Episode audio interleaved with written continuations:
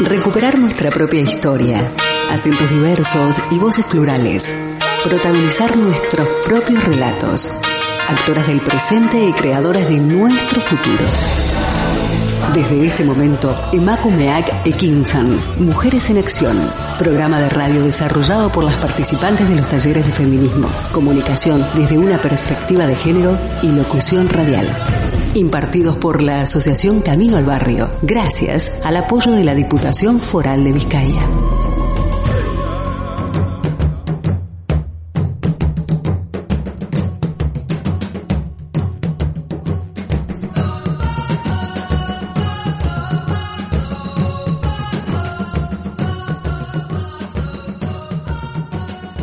Os damos la más cordial bienvenida a nuestro programa Emakumea Kekinsan Mujeres en Acción. Hoy, miércoles 2 de noviembre, con el que estamos iniciando esta segunda temporada para este año 2022. Transmitimos desde Bilbao, en País Vasco, para todo el mundo a través de www.candelaradio.fm. Agradecidas, como siempre, por vuestra sintonía. Dejadme que os comente cómo percibimos este Bilbao el día de hoy, cuando las temperaturas pues han descendido relativamente tras varios días de estar viviendo una temporada cálida muy poco usual en otoño.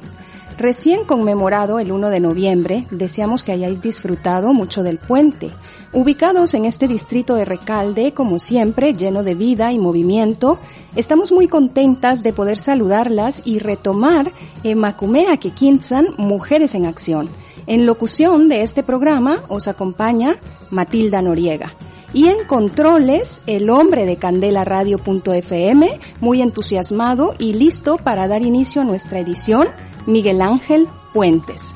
Nuestro teléfono de cabina 944-213-276 a vuestra disposición. Invitaros a que os comuniquéis con nosotras. Bienvenidas.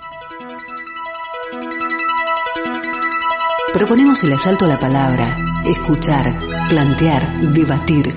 Hoy, en Emakumeak Ekinsan, Mujeres en Acción, abordaremos los siguientes temas.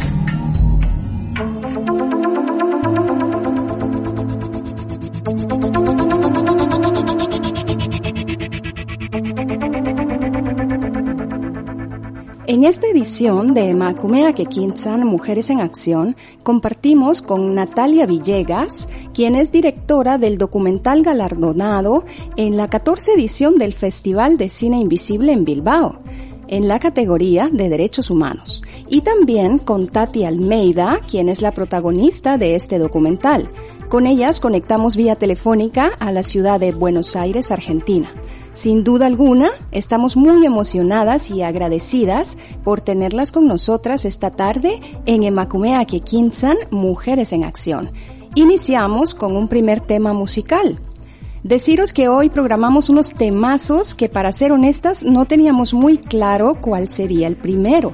Comentando un poco respecto al intérprete, Víctor Ramón Cornó Heredia, nacido en Buenos Aires el 24 de enero de 1947 y más conocido como Víctor Heredia, es un cantautor, poeta, escritor y trovador argentino, cuyas composiciones regularmente abordan temas sobre el amor, la paz y la libertad. De él escuchamos Sobreviviendo.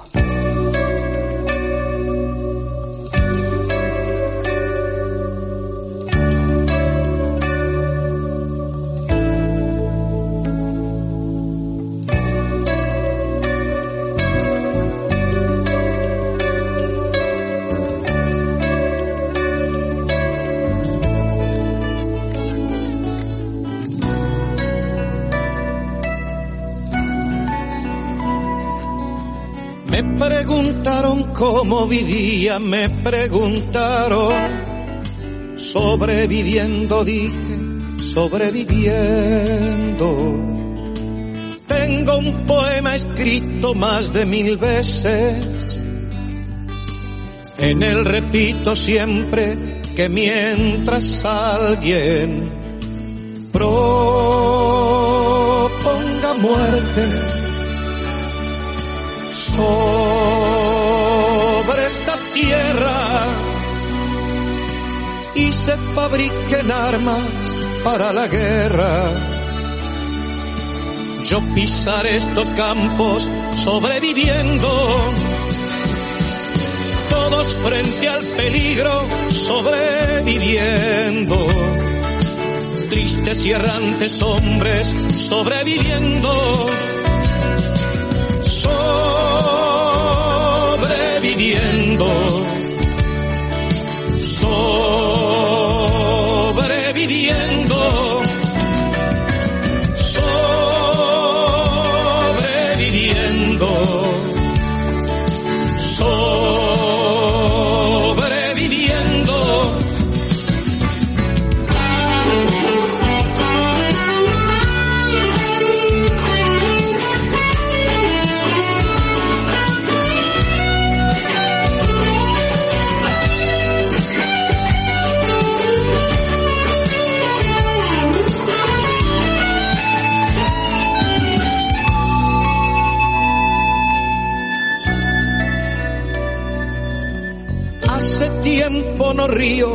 Como hace tiempo. Y eso que yo reía como un jilguero. Tengo cierta memoria que me lastima. Y no puedo olvidarme lo de Hiroshima. Cuánta tragedia sobre esta tierra.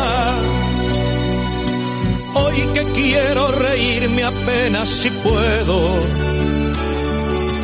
Ya no tengo la risa como un jilguero, ni la paz de los pinos del mes de enero. Ando por este mundo sobreviviendo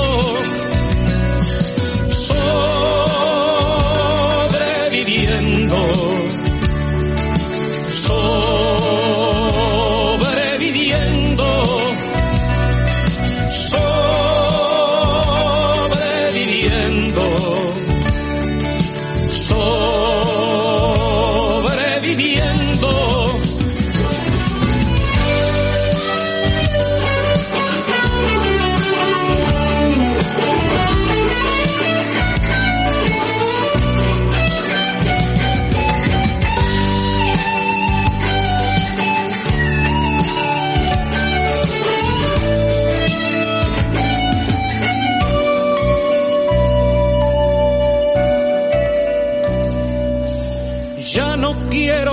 solo un sobreviviente. Quiero elegir el día para mi muerte.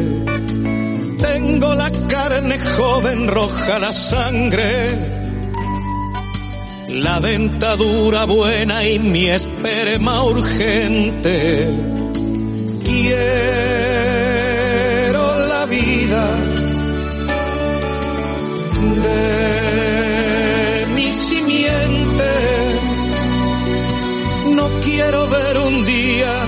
manifestando por la paz en el mundo a los animales. Cómo me reiría ese loco día. Ellos manifestándose por la vida y nosotros apenas sobreviviendo, sobreviviendo,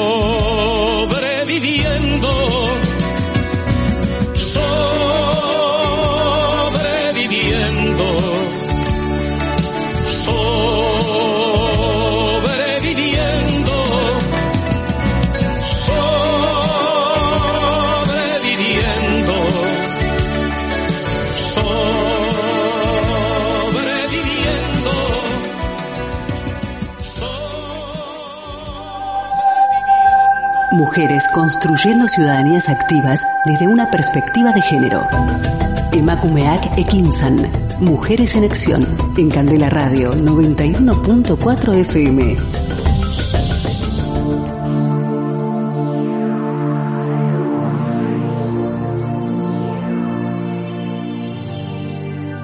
Gracias por estar en nuestra sintonía a través de www.candelaradio.fm. Qué hermosa manera de dar inicio con este tema de Víctor Heredia, uno de los cantautores más reconocidos de Argentina, nacido en Buenos Aires y con una trayectoria de más de 50 años. Esta tarde nos acompañan vía telefónica desde Argentina Natalia Villegas, quien es documentalista, creadora de contenido y montajista audiovisual, cuya obra se enfoca principalmente en temas sociales, culturales y también educativos. Es directora del documental galardonado en la 14 edición del Festival Internacional de Cine Invisible en Bilbao para este año 2022 en la categoría Derechos Humanos. Bienvenida Natalia, nos sentimos afortunadas de contar con vos esta tarde. Hola, muchas gracias por, la invitación. Yo estoy muy contenta de poder estar acá conversando. Gracias a vos. Y nosotras también eh, nos encontramos con Tati Almeida, quien es gran referente de madres de Plaza de Mayo en la línea fundadora y es protagonista del documental La memoria de Tati. Bienvenida Tati, un gusto enorme tenerte compartiendo entrevista con nosotras en Emacumea Kikinsan, Mujeres en Acción.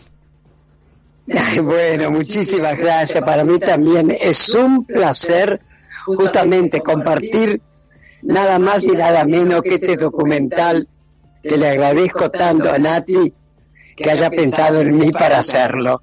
Que en realidad soy yo, sí, la entrevistada, pero en mí están todas las madres, todas las madres de Plaza de Mayo, ¿viste? Gracias, Tati. Nos sentimos eh, muy agradecidas y estamos muy emocionadas de tenerte en este compartir. Las Madres de Plaza de Mayo, línea fundadora, conforman una ONG, organización no gubernamental, de defensa de los derechos humanos.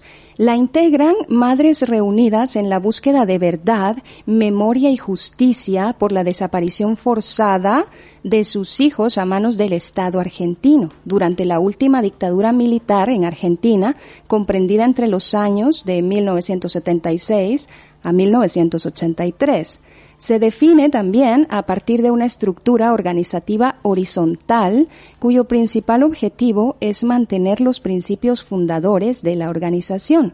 La fecha fundacional de Madres de Plaza de Mayo es el 30 de abril de 1977, cuando Azucena Villaflor de De Vincenti y otras mujeres empezaron a denunciar públicamente allí, en la Plaza de Mayo, la desaparición forzada de sus hijas e hijos por parte del terrorismo de Estado. Este grupo inicial se encontraba conformado por 14 mujeres. Línea fundadora surgió en enero de 1986 el nombre fundadora se debe a que conforman su núcleo líderes y madres históricas cuyas firmas aparecen en el acta de nacimiento de la asociación. Aunque este hecho claro está que no niega que la mayoría de las madres de la Asociación de Madres de Plaza de Mayo también han sido fundadoras. Las diferencias de la separación pues fueron políticas y de procedimientos para la búsqueda de la verdad y de la justicia. Lidia Estela Mercedes Mill Uranga, nacida en Belgrano, provincia de Buenos Aires, el 28 de junio de 1930, más conocida como Tati Almeida, es una docente y activista argentina por los derechos humanos e integrante de la ONG Madres de Plaza de Mayo, línea fundadora. Su vida cambió a partir del secuestro y desaparición de su hijo Alejandro Almeida, de 20 años de edad, un 17 de junio de 1975, llevada a cabo por parte de la organización paramilitar de derecha AAA, la Alianza Anticomunista Argentina. Cuatro años más tarde, en 1979, Tati escuchó sobre las madres de Plaza de Mayo y decidió acercarse a ellas, comenzando así su camino de militancia por los derechos humanos.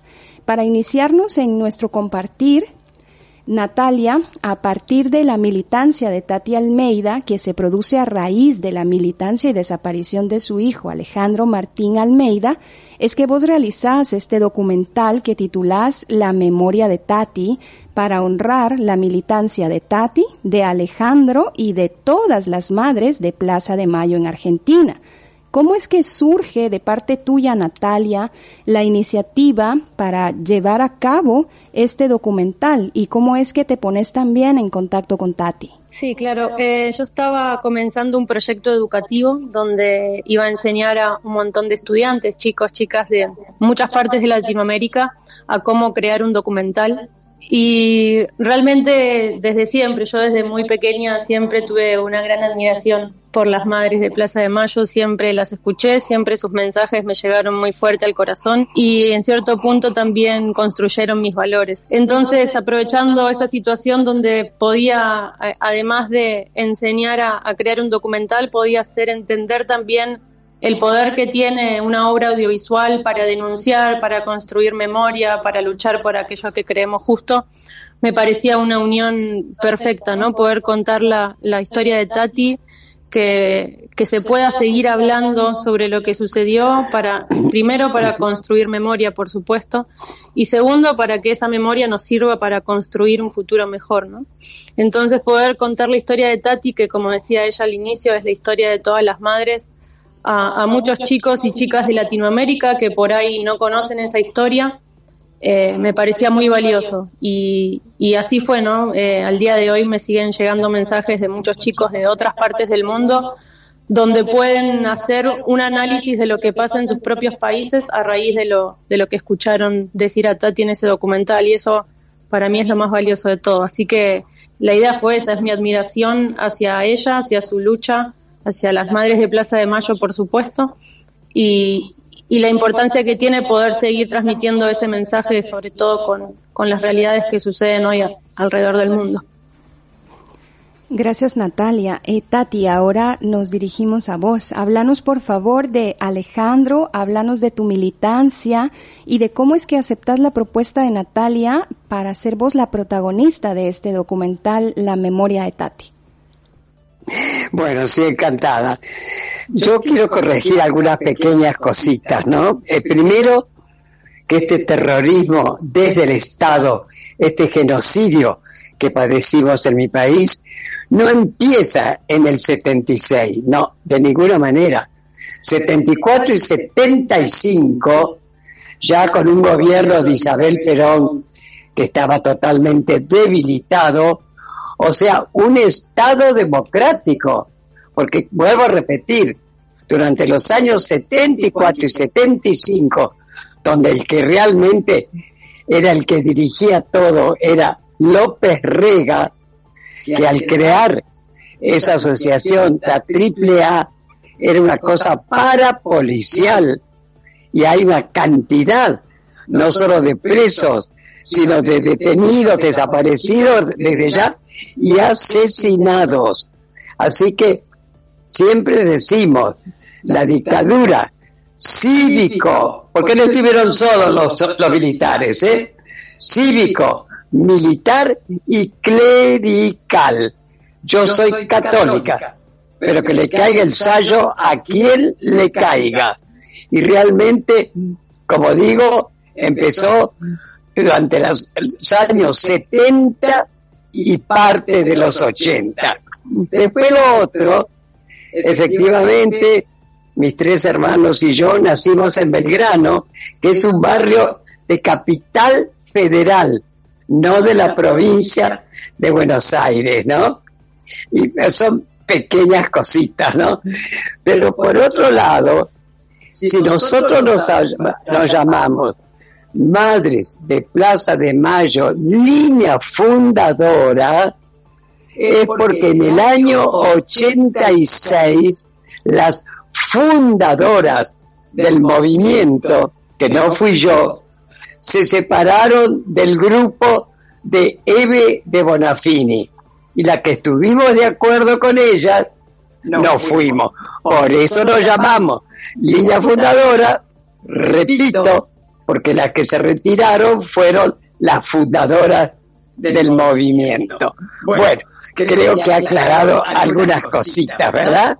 Sí, Tati, nos has aclarado varias cositas que algunas veces, pues, en la investigación que hacemos, pues, no se dicen. Yo también te estuvimos leyendo previamente y sí que sabíamos que nos ibas a, a comentar esto que sucede en el año 86 cuando se da ese desprendimiento que, que bien decís y también comentarnos respecto de todo lo que sucede años previos cuando es que se da también la detención de Alejandro en 1975. Háblanos de Alejandro, Tati, háblanos de cómo inicia también tu militancia. Estamos con todos los organismos de derechos humanos, con las abuelas, con familiares, con... En fin, somos 13 los organismos que formamos la mesa de organismos de derechos humanos, ¿viste?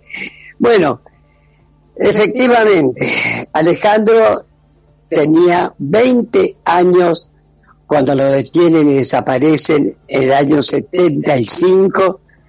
Alejandro estaba cursando primer año de medicina, trabajaba en el Instituto Geográfico Militar, pero antes que nada era un militante político. Fíjate vos que aún hoy algún trasnochado, dice, por algo será que se llevaron, se los llevaron y los desaparecieron.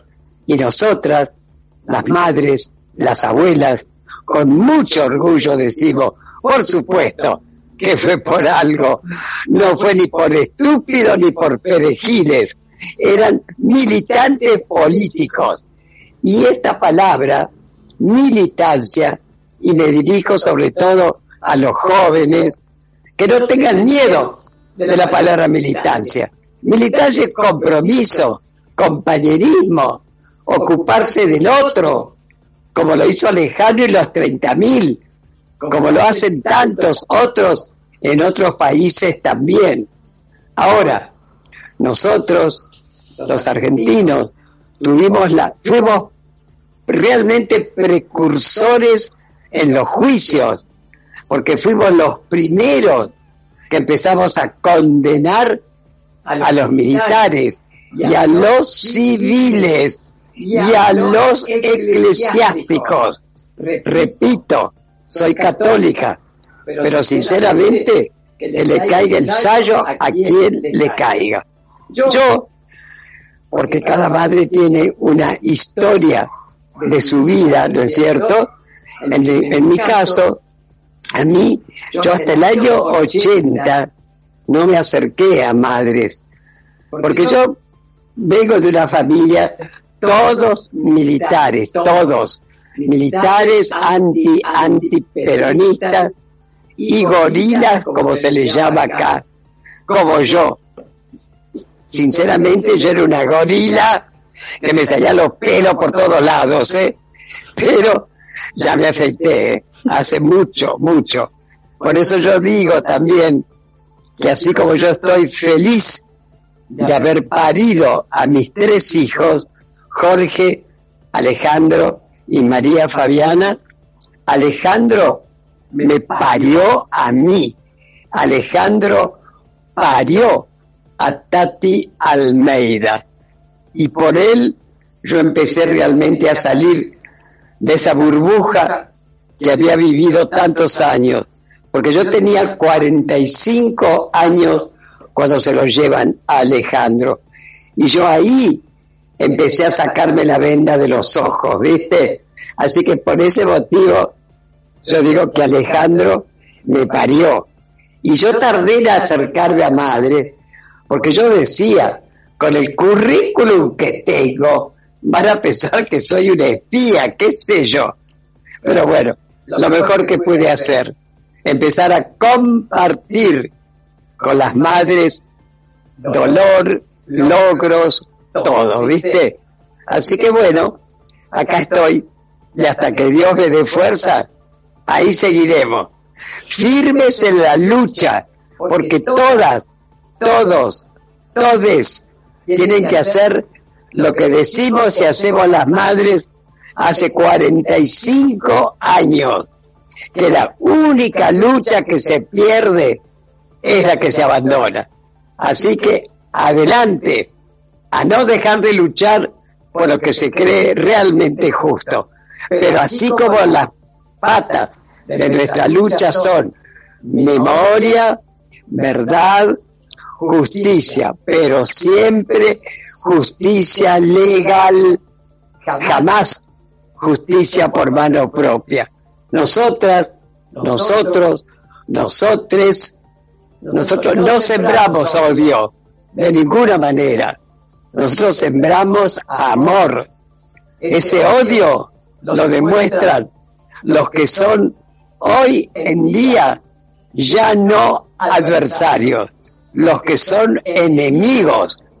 Y Dios mío, vaya si lo demostraron ahora, últimamente, cuando atentaron contra la vida de nuestra querida vicepresidenta Cristina Kirchner.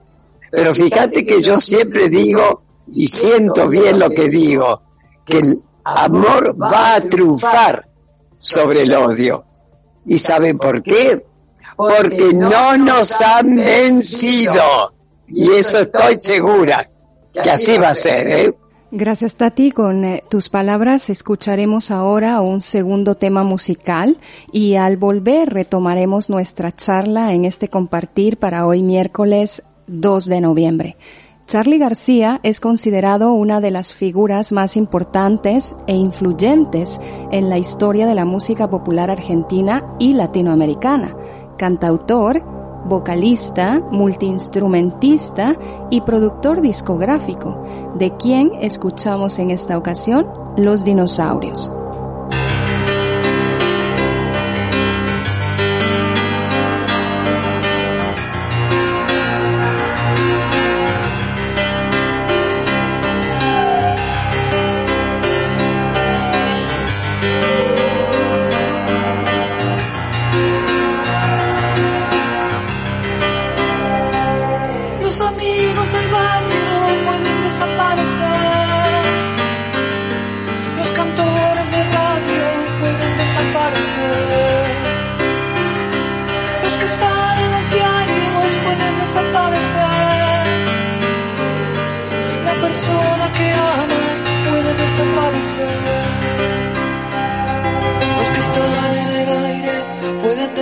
en el aire. Los que están en la calle pueden desaparecer en la calle. Los amigos del barrio pueden desaparecer. Pero los dinosaurios van a desaparecer. No estoy tranquilo, mi amor. Hoy es sábado a la noche. Un amigo está en cana parece este el mundo. Si los pesados mi amor, levantó este de ese montón, te quitan el mano. Oh, mi amor, yo quiero estar liviano. Cuando el mundo tira para abajo, es mejor no estar atado a nada. Imaginen a los dinosaurios en la cama. Cuando el mundo tira para abajo no estar atado a nada. Imaginen a los dinosaurios en la cama.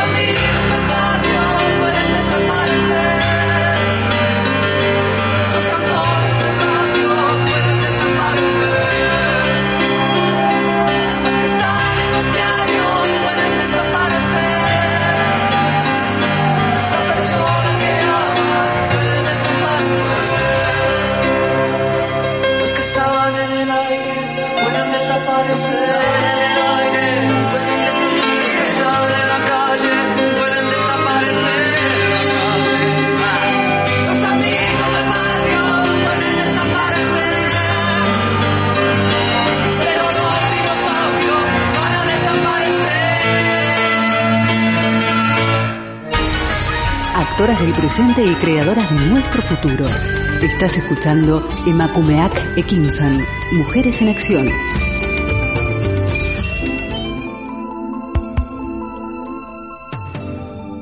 Tras escuchar este segundo tema musical en la voz de Charlie García, de nombre Los Dinosaurios, retomamos nuestro compartir en Emakumea Kekinsan, Mujeres en Acción.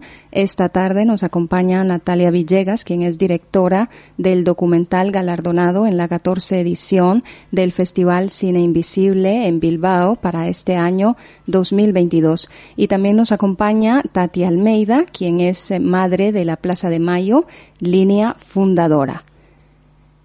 Alejandro Martín Almeida militaba en el Ejército Revolucionario del Pueblo y formaba parte de los 2000, forma parte de los 2000 detenidos desaparecidos antes del inicio del gobierno militar, que es lo que nos comentaba Tati Almeida al iniciar esta entrevista. Tati, Vos buscando entre papeles descubrís una agenda que revelaba la militancia de Alejandro. ¿Qué es lo que sucede en ese momento para, para vos al leer los escritos de tu hijo? Bueno, te cuento cómo fue. Alejandro, que vivía conmigo justamente y con mi otra hija Fabiana, llegó ese 17 de junio de 1975, llegó de la calle, sería más o menos ocho y pico de la noche, y me dice, mira mamá, yo mañana no voy a trabajar porque tengo un parcial, porque ya les comenté que estaba cursando primer año de medicina, ¿no? Dice, así que espérate mamá, ya vengo. Bueno, fue lo último que escuché de Alejandro. No vino, bueno, cuando él no venía, me dejaba un papelito y me decía, no vengo a dormir o algo así. Yo al día siguiente me levanto, veo que no estaba y empiezo a buscar ese papelito. No encontré nada. Y en un mueble encuentro una agenda de teléfono y las últimas 24 hojas, 24 poesías. Alejandro, a mí tampoco me había dicho, yo tampoco sabía que escribía poesías a mí Alejandro me cuidaba, me preservaba, no me decía nada de su militancia, que como vos dijiste, militaba en el ERP. Pero te vuelvo a repetir, yo no tenía noción de nada. Bueno, ¿te imaginas? Cuando leí esas poesías, esas 24 poesías, bueno, realmente ahí empecé a conocer parte de la otra faceta de Alejandro su compromiso, su repudio por la injusticia, el amor por su novia, el amor por la amistad. Y una poesía que me dejó a mí, que es una despedida, porque él sabe que lo van a matar. Ahora, te imaginas lo que fue eso, ¿no? Bueno, yo devoré 30 años para decidirme a realmente publicar esas poesías. Porque yo decía, son de Alejandro, nada más que de él, así que yo no las voy a publicar. Pero las madres, las abuelas comprendimos, después de tanto tiempo, con nuestros hijos, ya pertenecen a la historia y que es importante compartirlo. Y en mi caso, como en otros, ¿eh? realmente a través de la poesía. Así que me decidí, las publiqué en un libro que el editor es otro gran militante, Pascual Spinelli, que tiene la misma edad de Alejandro. Así que Pascual, bueno, lo editó el libro y lo hemos presentado y se llama Alejandro por siempre amor. Les puedo asegurar que lo he presentado en Chile, en España, en Italia. En Italia lo transcribieron al italiano también. En fin, y, lo sigo presentando porque nadie puede creer que Alejandro tenía 20 años cuando escribió esas poesías. Y sinceramente, cuando lo reconocen Alejandro, lo están haciendo con los 30.000. Porque toda esa generación quien no pensaba y sentía, como lo demuestra Alejandro, ¿no? Gracias, Tati. Dirigiremos esta pregunta para Natalia. ¿Cómo es que se da el proceso de producción del documental? ¿Cuáles son los desafíos que como productora y directora encontrás? ¿Y cómo es que te surge también el enviarlo al 14 Festival Internacional de Cine Invisible para este año 2022 en el que has sido galardonado? Sí, bueno, la verdad es que fue un documental que fue hecho con muy pocas personas, fue grabado en pandemia, así que eso fue un poco un desafío porque por un lado fue grabado en pandemia y por otro lado parte del equipo de producción estaba en Colombia. Entonces, eh, bueno, yo grabé, eh, tuve por supuesto también apoyo en la grabación acá en Argentina eh, y, y, después, bueno, lo, lo edité y, y, se terminó la producción, digamos, la colorización y la postproducción de sonido en Colombia, ¿no? Y la productora también es Platzi, que es una plataforma de educación. Entonces, uno de los desafíos fue eso, ¿no? Hacerlo en un punto medio de pandemia y de forma casi remota, pero la verdad es que también hizo que fuera una construcción mucho más íntima. Eh, cuando vinimos a grabar estaba Tati, yo y Alexis, que es eh, eh, amigo y por supuesto fue eh, me ayudó haciendo cámara eh, acá, eh, éramos solo tres personas y fue una conversación muy íntima. Yo a Tati por suerte ya la, la había conocido y ella nos acompañó tanto a Alexis y a mí en, otras situaciones del país, siempre presente y apoyándonos en, en, una época donde Macri era presidente y donde estábamos trabajando no la estábamos pasando nada bien y Tati no dudó un segundo en venir a apoyarnos en, esa lucha, que era una lucha aparte. Entonces también poder tener esa historia con ella y, cierto grado de confianza, de poder charlar con ella de esa forma, mm, más que un desafío, quizás fue una, una oportunidad muy grande, ¿no? Eh, y después, ¿por qué lo mandé, em, decidí enviar el documental al festival? Bueno, yo sabía que el festival tiene ese enfoque social donde eh, se buscan contar historias que, que a veces no se cuentan en los grandes festivales eh, o no los grandes festivales, sino los principales festivales del mundo y, y, realmente sentía que era un espacio donde la historia de Tati, de todas las madres y la historia de Alejandro también iba a ser valorada y, creo que no me equivoqué.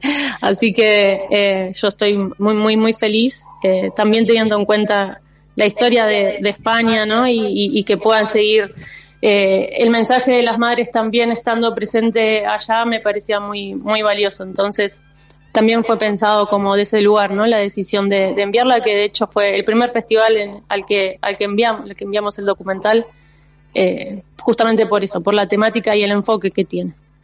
Es el primer festival al que lo habéis enviado y es el primer festival en el que está justamente galardonado. Tati, eh, retomando la conversación con vos, es indudable que la vida te cambió por completo y pues en la agenda encontrás también poemas escritos por Alejandro que posteriormente, como nos comentás, se publicaron en el libro Alejandro por siempre amor.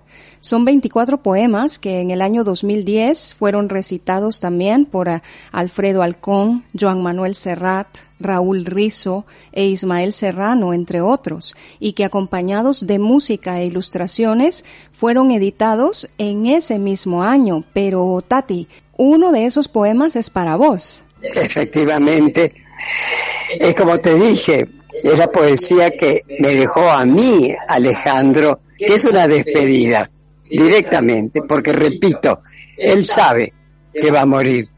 Así que bueno, y si, y si querés yo te la, te la leo. ¿Te parece si invitamos a nuestras radioescuchas a escuchar, valga la redundancia, un tercer tema musical y posteriormente al volver nos lees este poema? ¿Cómo no? Con todo gusto. Además, están pasando música de nuestros queridos amigos y siempre solidario. Víctor Heredia, Charlie García. Es un lujo, ¿eh? Un lujo. Gracias, Tati.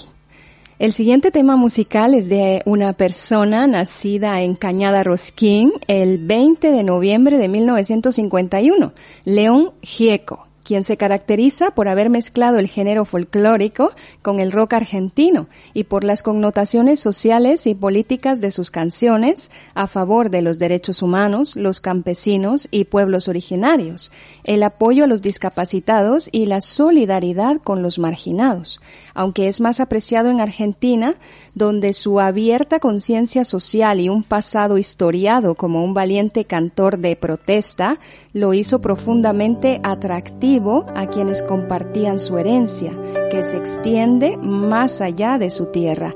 De León Gieco escuchamos a continuación La Memoria.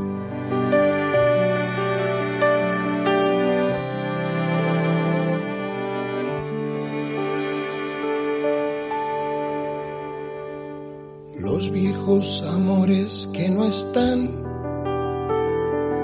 la ilusión de los que perdieron, todas las promesas que se van.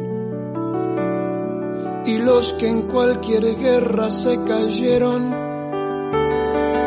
Todo está guardado en la memoria, sueño de la vida y de la historia el engaño y la complicidad de los genocidas que están sueltos, el indulto y el punto final a las bestias de aquel infierno. Todo está guardado en la memoria, sueño de la vida y de la historia memoria despierta para herir a los pueblos dormidos que no la dejan vivir, libre como el viento. Los desaparecidos que se buscan con el color de sus nacimientos, el hambre y la abundancia que se juntan el maltrato con su mal recuerdo. Todo está clavado en la memoria, espina de la vida y de la historia. Dos mil comerían por un año con lo que cuesta un minuto militar. ¿Cuántos dejarían de ser esclavos? Por el precio de una bomba al mar. Todo está clavado en la memoria, espina de la vida y de la historia. La memoria pincha hasta sangrar a los pueblos que la amarran y no la dejan andar, libre como el viento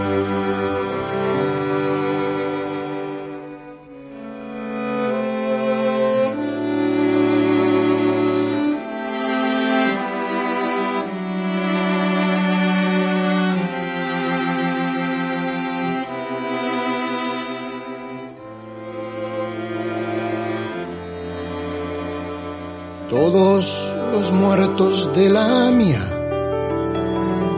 y los de la Embajada de Israel, el poder secreto de las armas, la justicia que mira y no ve, todo está escondido en la memoria, refugio de la vida y de la historia fue cuando se callaron las iglesias, fue cuando el fútbol se lo comió todo, que los padres Palotinos y Angelelli dejaron su sangre en el lodo. Todo está escondido en la memoria, refugio de la vida y de la historia la memoria estalla hasta vencer a los pueblos que la aplastan y que no la dejan ser libre como el viento. La bala Chico Méndez en Brasil. 150 mil guatemaltecos. Los mineros que enfrentan al fusil. Represión estudiantil en México. Todo está cargado en la memoria. Arma de la vida y de la historia América con almas destruidas, los chicos que mata el escuadrón, suplicio de Mujica por las villas, dignidad de Rodolfo Walsh, todo está cargado en la memoria, arma de la vida y de la historia.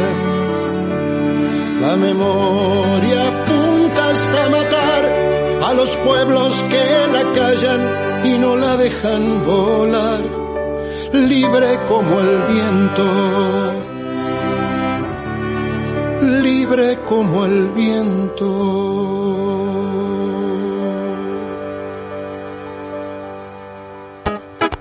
Estás escuchando Emakumeak Ekinsan, Mujeres en Acción.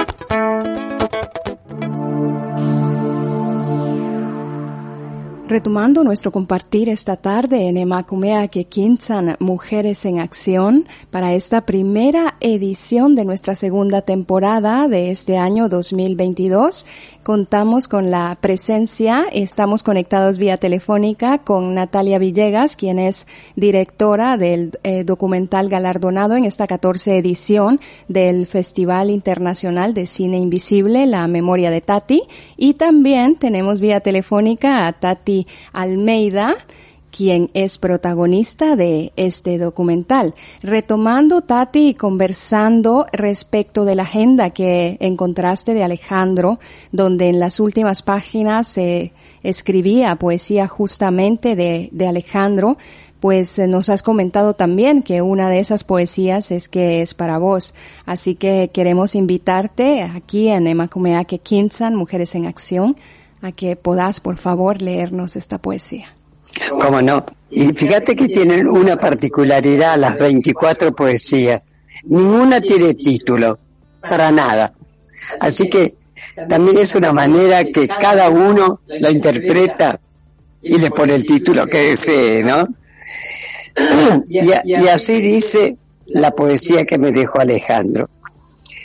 Si la muerte me sorprende lejos de tu vientre, porque para vos los tres seguimos en él, si me sorprende lejos de tus caricias que tanto me hacen falta, si la muerte me abrazara fuerte como siempre por haber querido la libertad, y tus abrazos, perdón, y tus abrazos entonces solo eh, en, en, en las caricias que no quise seguir, llantos y consejos que no quise seguir, quisiera decirte, mamá, que parte de lo que fui lo vas a encontrar en mis compañeros. La cita de control, la última, se la llevaron ellos. Los caídos, nuestros caídos, mi control, nuestro control está en el cielo y nos está esperando. Si la muerte me sorprende de esa manera tan amarga, pero honesta, si no me da tiempo a un último grito desesperado y sincero, dejaré el aliento, el último aliento para decir te quiero. Eso es lo que me dice mi hijo. Tati, muchas gracias por compartir con nosotras en Emacumea que Quinzan Mujeres en Acción esta maravillosa poesía que que nos remueve el alma completa y es como si en este instante tuviésemos un ventarrón y un incendio dentro de nosotras mismas. Natalia, háblanos por favor desde vos un poco respecto a la militancia de Tati, a la militancia de las madres de Plaza de Mayo y de las madres de la línea fundadora. Bueno, la verdad es que, como decía un poco al principio, yo siempre, siempre que las veía en la tele, en las marchas, donde sea que ellas estuvieran, por supuesto yo milito eh, también eh, el feminismo, entonces ellas también incluso están, tan presentes desde ese lugar. Y, y como digo, me acompañaron durante toda la vida, ¿no? Eh, por suerte yo tuve padre y madre que me han llevado siempre a, a, la Plaza de Mayo a, manifestar por, por lo que creo justo, me han enseñado eso y, al mismo tiempo, como decimos acá, que en Argentina en Madre no hay una sola, sino que por suerte tenemos muchas que, que nos enseñan valores que son importantísimos. Y, y, como digo, después poder tener la oportunidad también de, de conocer a Tati, de escucharla, de conocer la historia de su hijo, eh, de leer esas poesías. Yo cuando cuando estaba haciendo el documental, eh, tuve que leer esa poesía muchas, muchas, muchas, muchas veces para evitar eh, que se me cayeran las lágrimas cuando estuviera entrevistando a Tati, porque no quería que eso sucediera. Pero a mí me llegaba muy fuerte en el corazón. Eh, y incluso cuando después estaba editando, volvía, volvía a emocionarme eh, al observarla, a verla a ella eh, recitando esa poesía y, el, contenido de esa poesía, ¿no? Y cómo ella cuenta en su historia también que encontró a su hijo en sus compañeros y es un poco lo que dice esa poesía, entonces es ese círculo donde no es que algo cierra, ¿no? Sino que es un círculo que hace que sea infinito, porque así como ella después encontró eso en sus compañeros, ellas fueron sembrando eso mismo en al menos parte de la sociedad argentina que, que, que las han sabido escuchar y esperemos que seamos cada vez más, ¿no? Pero por eso digo que es un círculo infinito y no que se cierra, porque eso mismo que ellas hicieron con nosotros es lo que también en un punto queremos hacer con el documental en otras partes del mundo, que también sigan recibiendo esos mensajes y que les siga llegando de la misma forma, ¿no? Eh, a mí realmente las Madres de Plaza de Mayo siempre, siempre fueron especiales para mí, lo van a seguir siendo.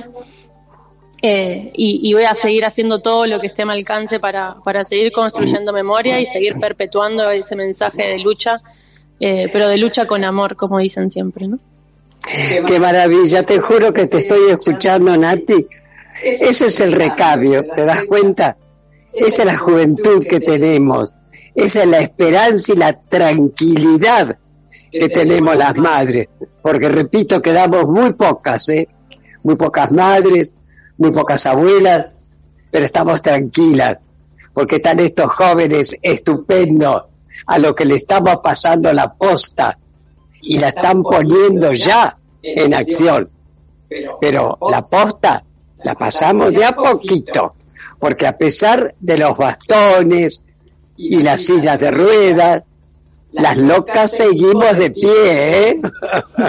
Tati, es que como bien decís, las Madres de Mayo están de pie. Comentanos de las marchas que continuáis realizando las Madres de Plaza de Mayo los días jueves y también hablanos, por favor, del pañuelo blanco que lleváis en la cabeza. Bueno, lamentablemente, te vuelvo a repetir, quedamos muy poquitas, así que los jueves ya prácticamente no vamos. Pero es fantástico esa posta que yo te estoy diciendo porque sigue una cantidad de gente, va los jueves y hace la ronda, esa ronda histórica, que como bien dijiste, a instancias de la fundadora de las madres de Plaza de Mayo, Azucena Villaflor, este, sin embargo, al pesar de que, como te digo, al principio 14, después muchas más, porque bueno, cada vez se sabía que había más y más detenidos desaparecidos. Pero ahora está el recambio. Los jueves sigue yendo una cantidad de gente.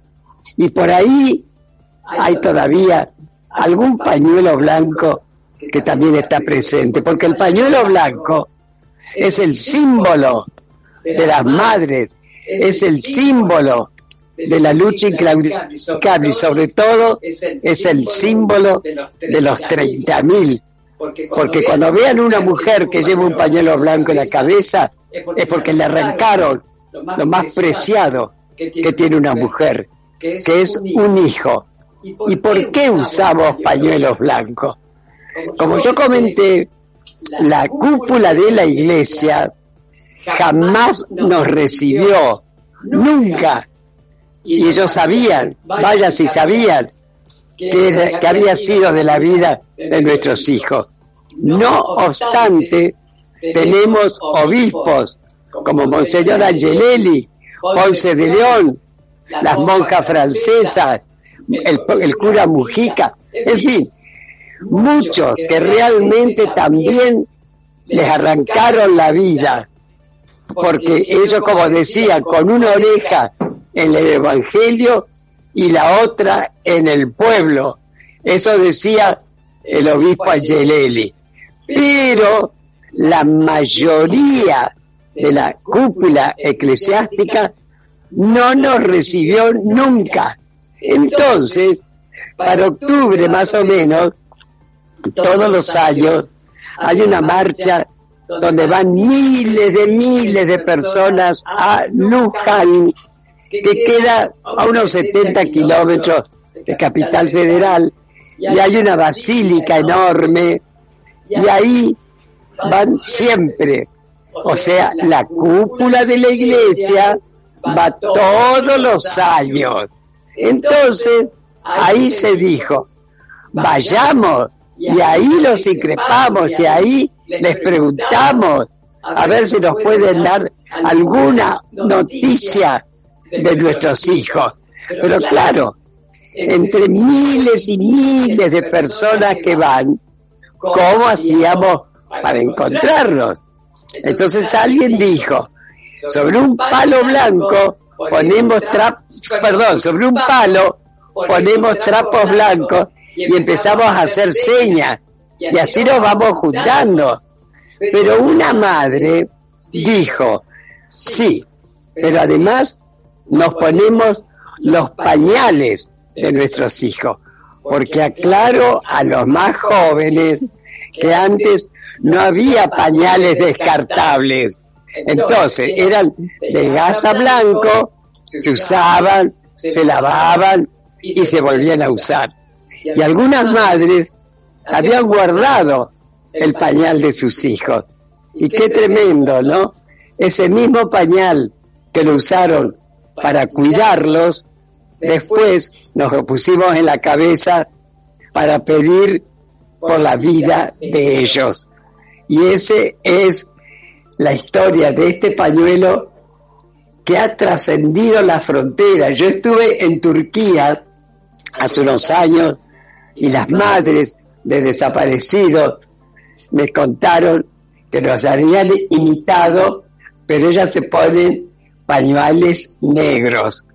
Así que por eso es que usamos el pañal blanco. Y nosotras, las madres de línea fundadora, que pedimos, por supuesto, siempre por los 30.000, pero le ponemos en los pañuelos de cada una nombre y apellido de los desaparecidos, porque si no son NN, así que les damos nombre y apellido.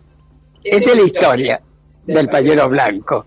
Gracias Tati, es verdaderamente emocionante escucharte y que nos eh, digas vos la, la historia del, del, pañuelo del pañuelo blanco, que, que nos lo comentes vos.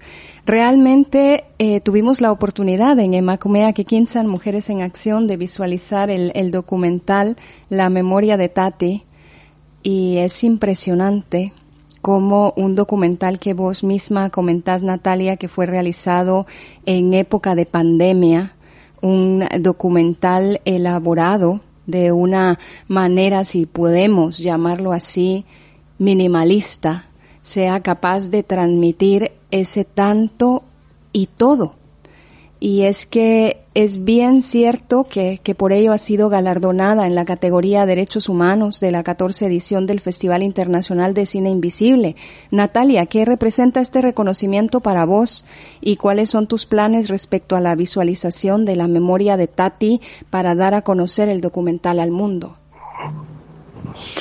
Bueno, para mí más allá del reconocimiento a, un trabajo, es el reconocimiento al mensaje. Eso es lo que a mí más me queda, ¿no? Que, que haya sido valorado lo suficiente como para, para recibir ese premio y, y que hayan podido escuchar la historia de Tati, ¿no? Que, que más allá, como decías, ¿no? Que, el documental está enfocado de una forma como minimalista, sin recursos extraordinarios, es porque no lo necesitaba realmente, ¿no? Eh, la fuerza que tiene Tati para contar su historia, más la fuerza de la historia misma, creo que ya era suficiente.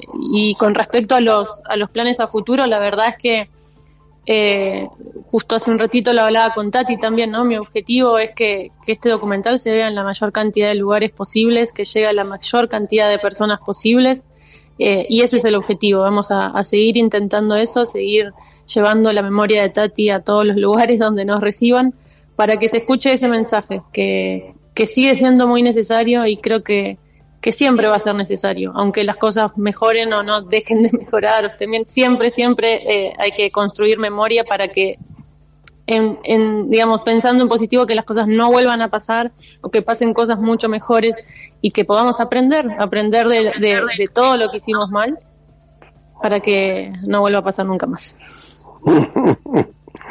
Qué lindo que se escuchaba, Nati. Sinceramente. Ambos escucháis verdaderamente preciosas. Ambas. Natalia, ¿el documental está disponible en alguna plataforma para que podamos desde candelaradio.fm invitar a nuestras radioescuchas a visualizarlo? Sí, por supuesto. El documental está disponible para ver en platzi.com barra la memoria de Tati. Eh, ahí lo van a poder encontrar y si no, si a alguien le resulta más fácil, también simplemente entrando a YouTube y buscando la memoria de Tati documental, lo, lo, van, a, lo van a encontrar rapidísimo y ahí lo van a poder ver. Gracias, Natalia. En Emacumea que Quinzan, Mujeres en Acción. Te quería comentar algo. Dime. Te quería comentar algo. Perdón. Hablando de León Gieco, él le ha puesto música y la canta la poesía esta que me dejó Alejandro justamente ya le firmé el ok, digamos, así que bueno, ahora va a empezar donde él cante o grave disco, va a estar esta poesía que me dejó mi hijo, cantada tan luego por León Gieco. Así que es otra de las caricias para el alma que estoy recibiendo a esta altura de mi vida. Y que Tati anteriormente también le ha dado lectura y voz a Joan Manuel Serrat.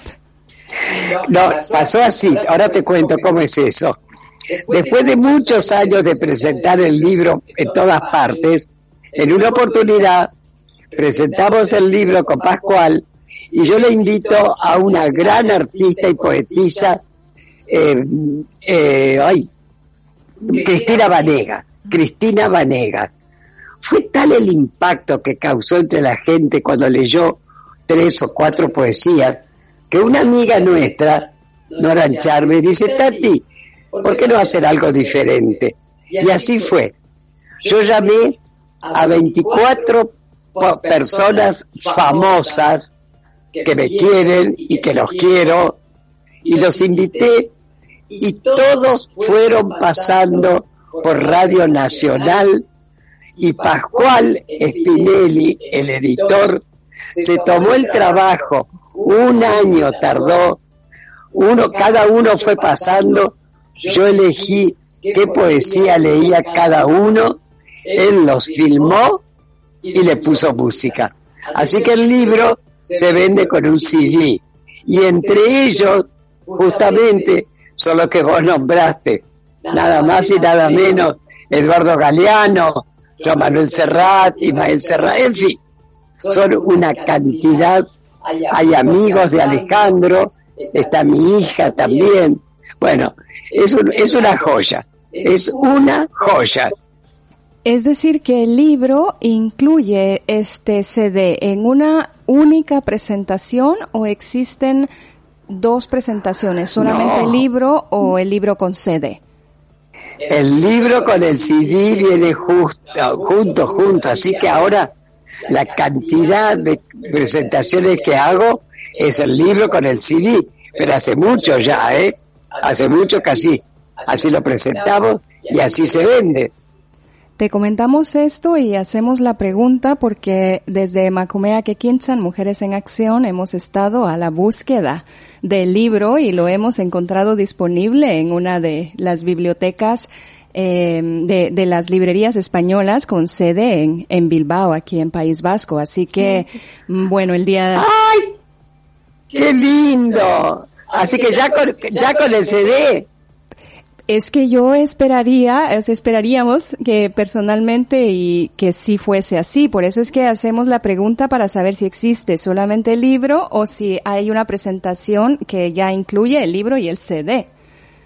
No, no, el libro viene con el CD hace muchísimo que viene así. Sí, ya viene. Pues estamos muy emocionadas en Emacumea Kekinsan, Mujeres en Acción, de adquirirlo y poder leerlo y también escuchar este, este CD.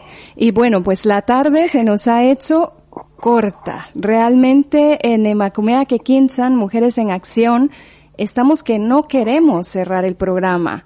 Es más, quisiéramos extender este tiempo para continuar compartiendo y charlando. Nos sentimos en cabina de candelaradio.fm verdaderamente privilegiadas de teneros con nosotras. Sin embargo, y aunque no querramos, porque no queremos, ha llegado el momento de despedir esta primera edición de Macumea Kekinsan Mujeres en Acción para esta segunda temporada y este año 2022.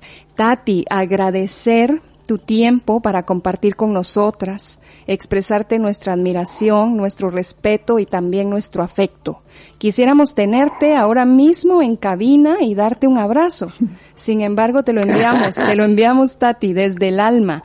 Un placer enorme haberte tenido hoy en esta edición de Macumea Kekinsan, Mujeres en Acción. Por favor, gracias a ustedes, porque con esto ustedes hacen memoria Así que gracias, no solo en nombre de todas las madres de Plaza de Mayo, línea fundadora, especialmente gracias en nombre de Alejandro y de los 30.000. Así que muchas gracias. ¿eh? Muchas gracias a vos, Tati. Natalia, también eh, vos que has sido el vínculo para que este compartir fuera posible esta tarde, agradecerte infinitamente tu accesibilidad, la disposición, las charlas que hemos tenido también previamente, decirte que, que, aquí nos tenés, que esperamos poder continuar conversando y más adelante conocer respecto de tus proyectos nuevos y de los otros proyectos que también desarrollas actualmente. Un abrazo grande, qué fortuna tenerte esta tarde con nosotras en Emacumea Quinzan Mujeres en Acción.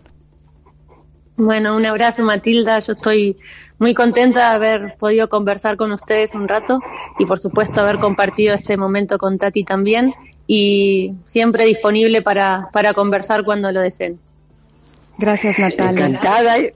Hasta prontito, ¿eh? Chau, chau. Encantadas, Tati.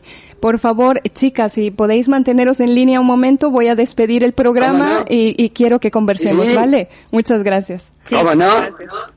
A vosotras que nos escucháis cada miércoles en punto de las 16 horas, agradecer vuestra sintonía, comentaros que este y todos nuestros programas también están disponibles en nuestra página web www.candelaradio.fm, además en Google Podcast, Evox, Spotify, y iTunes.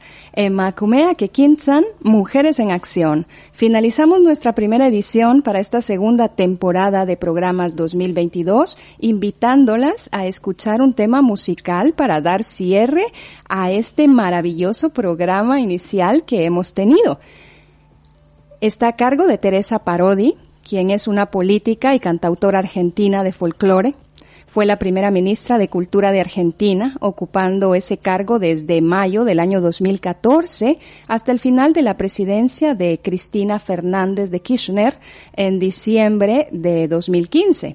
Es también una de las voces folclóricas más representativas de Argentina en las últimas décadas, ganadora en el año de 1999 del Camín de Oro a la Trayectoria en el Festival Nacional de Folclore de Cosquín. De ella escuchamos Nunca más y es con este tema musical que nos despedimos. Un abrazo, hasta la próxima.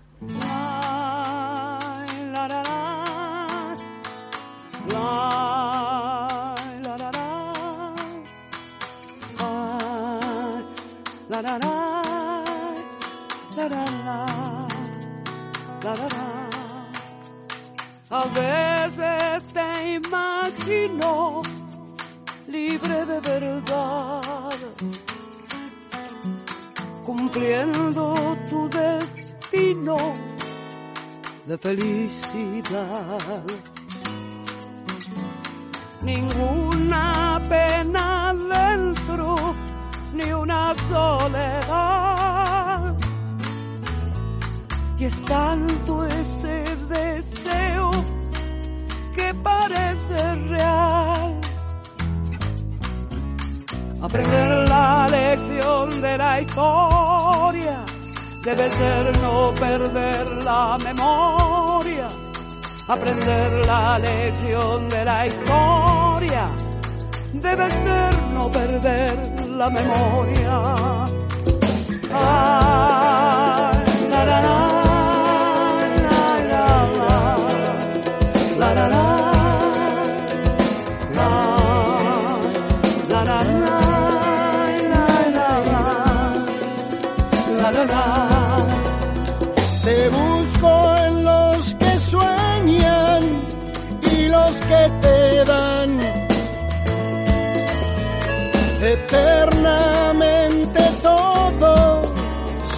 echarse atrás.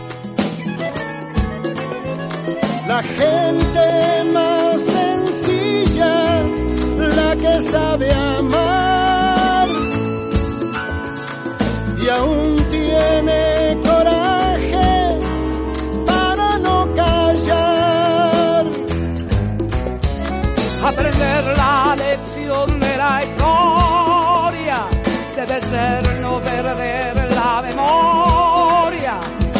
Aprender la lección de la historia debe ser no perder la memoria. Aprender la lección de la historia debe ser no perder la memoria. Aprender la lección de la historia debe ser no perder la memoria. Nunca más.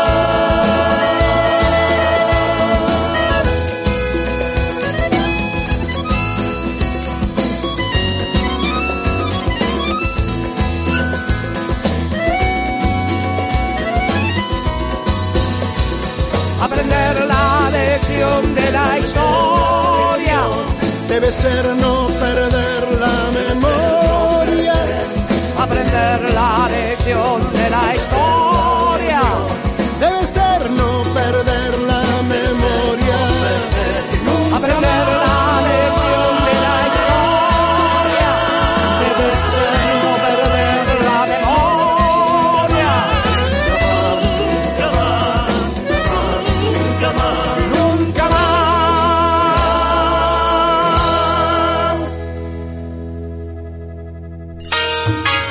programa llega a su fin, pero nosotras, Emakumeak Ekinchan, Mujeres en Acción, volveremos en una próxima emisión con más temáticas de tu interés. Aquí, en candelaradio.fm.